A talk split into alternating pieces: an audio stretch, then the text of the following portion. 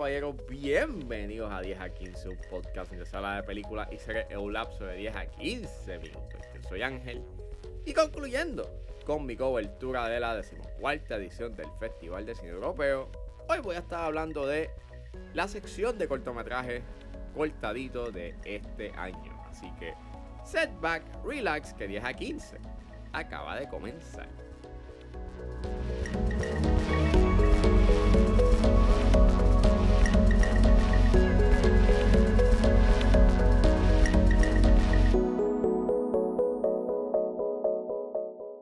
Pues nada, pude asistir eh, a la selección de cortometrajes cortaditos de este año. Fue bastante complicado porque eh, casi todas las tandas que hicieron estaban todas vendidas y la única oportunidad que tuve fue para el miércoles a las 4 y 15. Para los que no sepan, este, la Alianza Francesa tiene esta iniciativa eh, llamada Los Cortaditos, en donde la Alianza Francesa junto con Total Energies pues le proveen la oportunidad a diferentes cineastas puertorriqueños a hacer sus proyectos. Todo con la intención de incentivar a que se haga cine aquí en Puerto Rico. Y pues nada, este año eh, escogieron a seis cineastas este, para poder hacer sus cortometrajes, sus proyectos.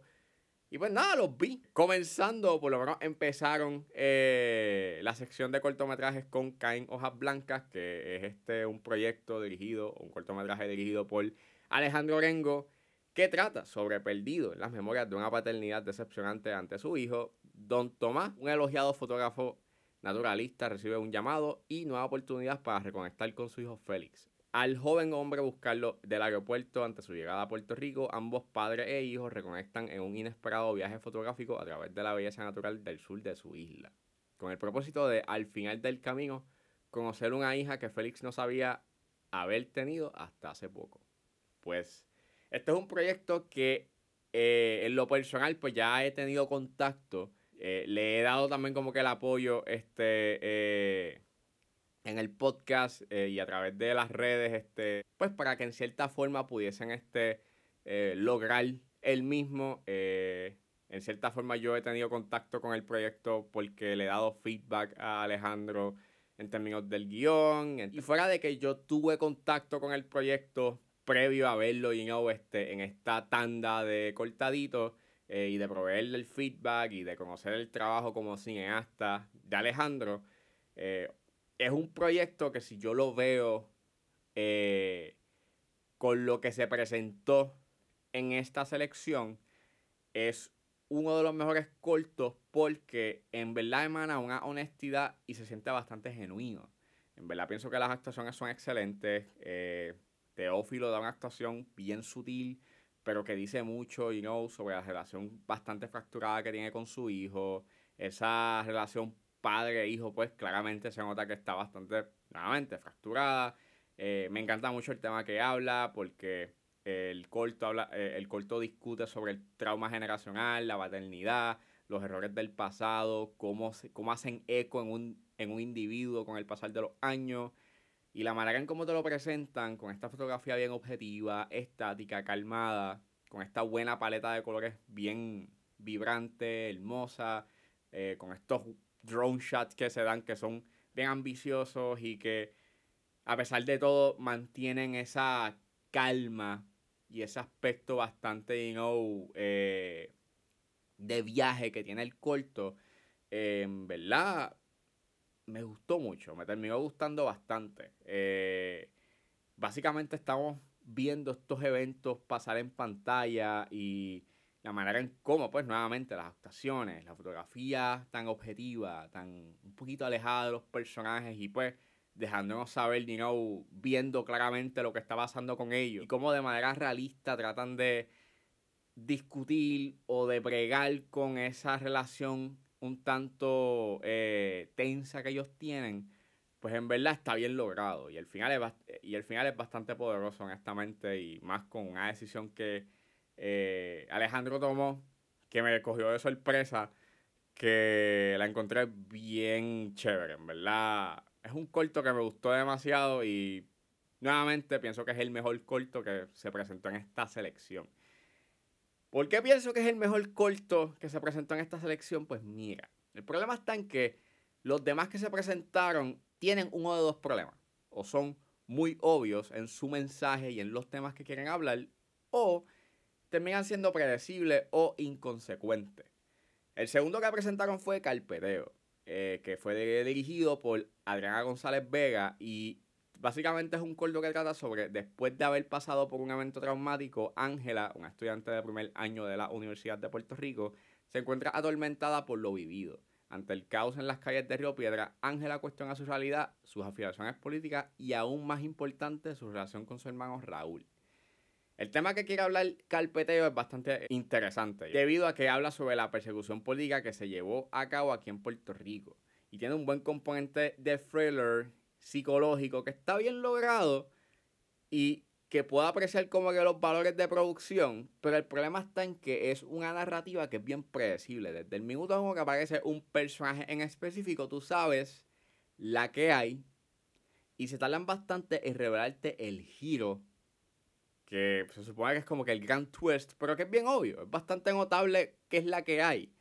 Y en parte sí se siente como un proof of concept a maybe hacer una película de este proyecto Mm, que ser como que un cortometraje que tiene como que un buen inicio, un medio y final.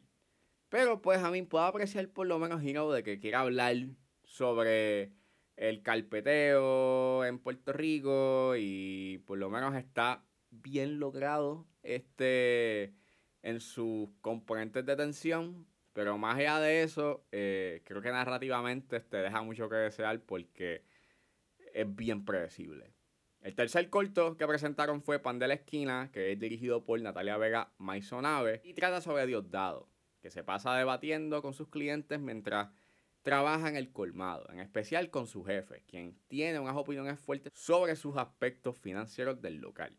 En verdad es un corto que lo encontré bien inconsecuente. Es un corto bastante ligero que se va por una tangente cómica, que no hay ningún problema con que sea un corto eh, ligero, cómico, pero en gran parte la comedia la tiene gracias a que está Rihanna Monclova en este proyecto. Y si no estuviese en este cortometraje, gran parte de la calidad de Pan de la Esquina se iría. Porque en verdad, narrativamente es bien. o sea, trata de hablar sobre la gentrificación y puedo, puedo apreciar eso, pero es tan expuesto y no tiene ningún tipo de sutileza y la manera en cómo unen esos elementos y no sobre la gentrificación. Llega muy tarde para hablar sobre la gentrificación y es como que pues es un corto que tiene unas buenas intenciones y puedo entender lo que quiere hacer, pero narrativamente pues eh, es bien nada que ver, es bien soso.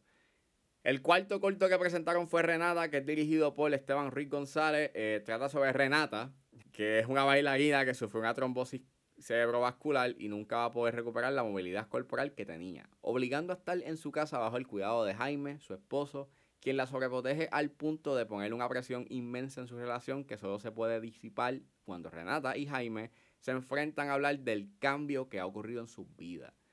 Honestamente, eh, para mí este es el peor corto de la selección. Eh, nuevamente, eh, los temas que quiere hablar este corto son bien obvios.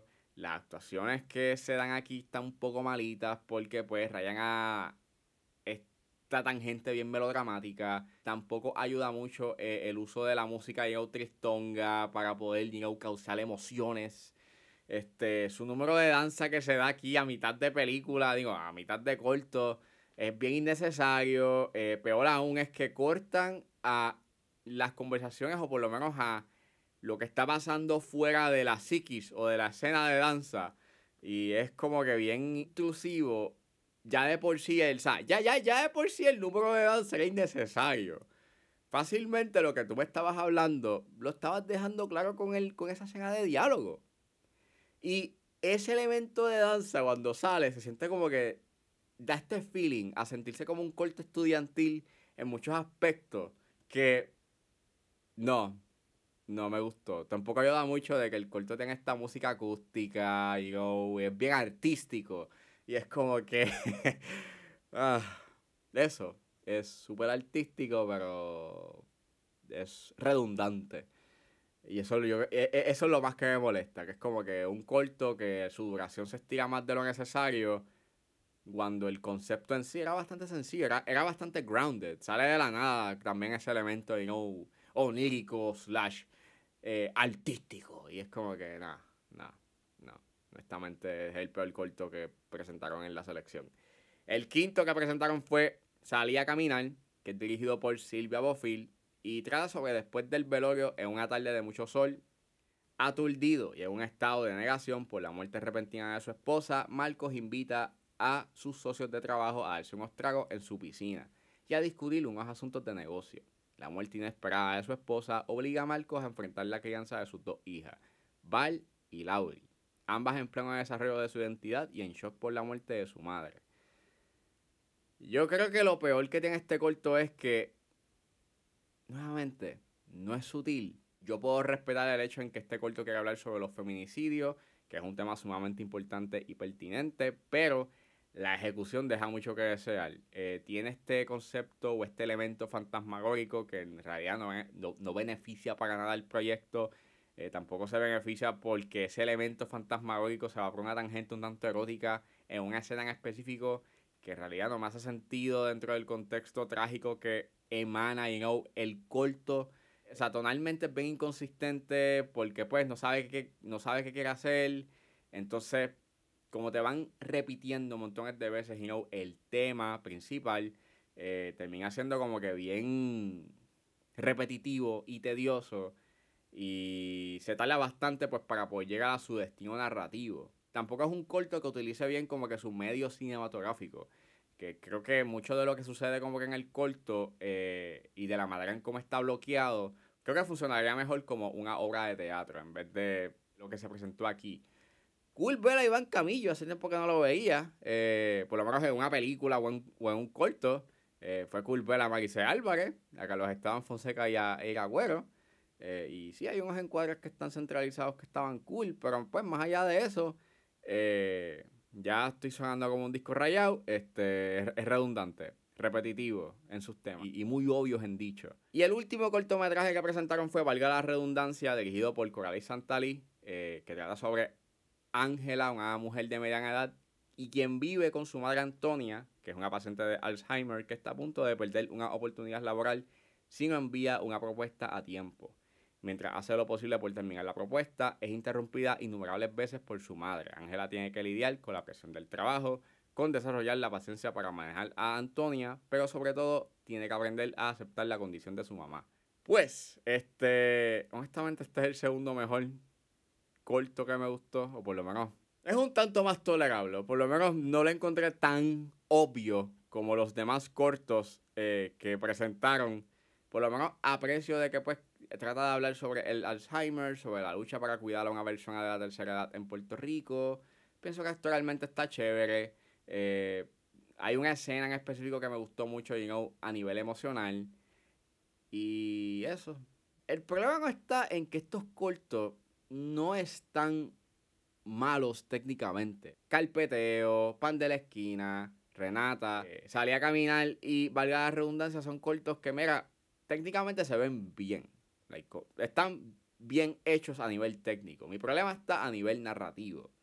Y pues, como dije, van por una de estas dos tangentes. O es muy obvio su mensaje o sus temas y no tratan, y, el imagery o las metáforas que tratan de hacer, pues son tan obvias que en realidad pues no traen nada nuevo a lo que quiera hablar.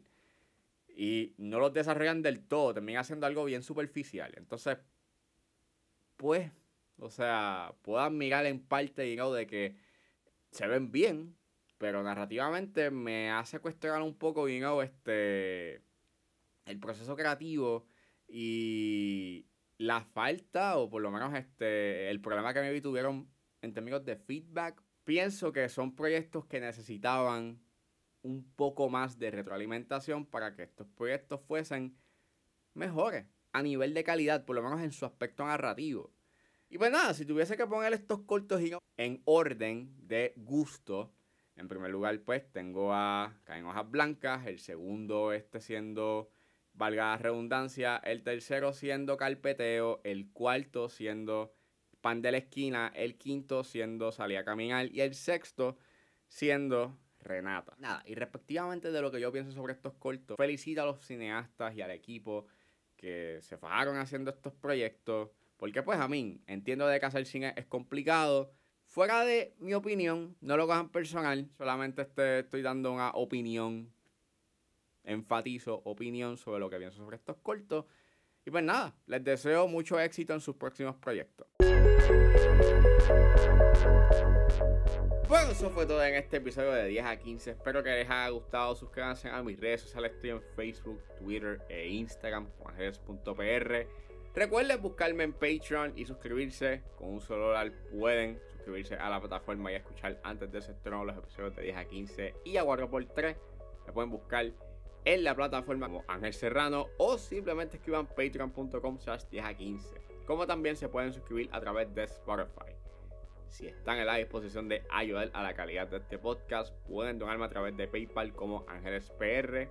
Como también me pueden ayudar con sencillamente compartiendo los episodios en las redes sociales. Y no importa la ayuda que ustedes decidan hacer, yo voy a estar inmensamente agradecido. Los links a todas estas opciones están disponibles en la descripción de este episodio. Me pueden buscar en su proveedor de podcast favorito como 10 a 15 con Ángel Serrano. Gracias por escucharme. Recuerden suscribirse, denle rating en Apple Podcast o en Spotify. Y nos vemos en la próxima.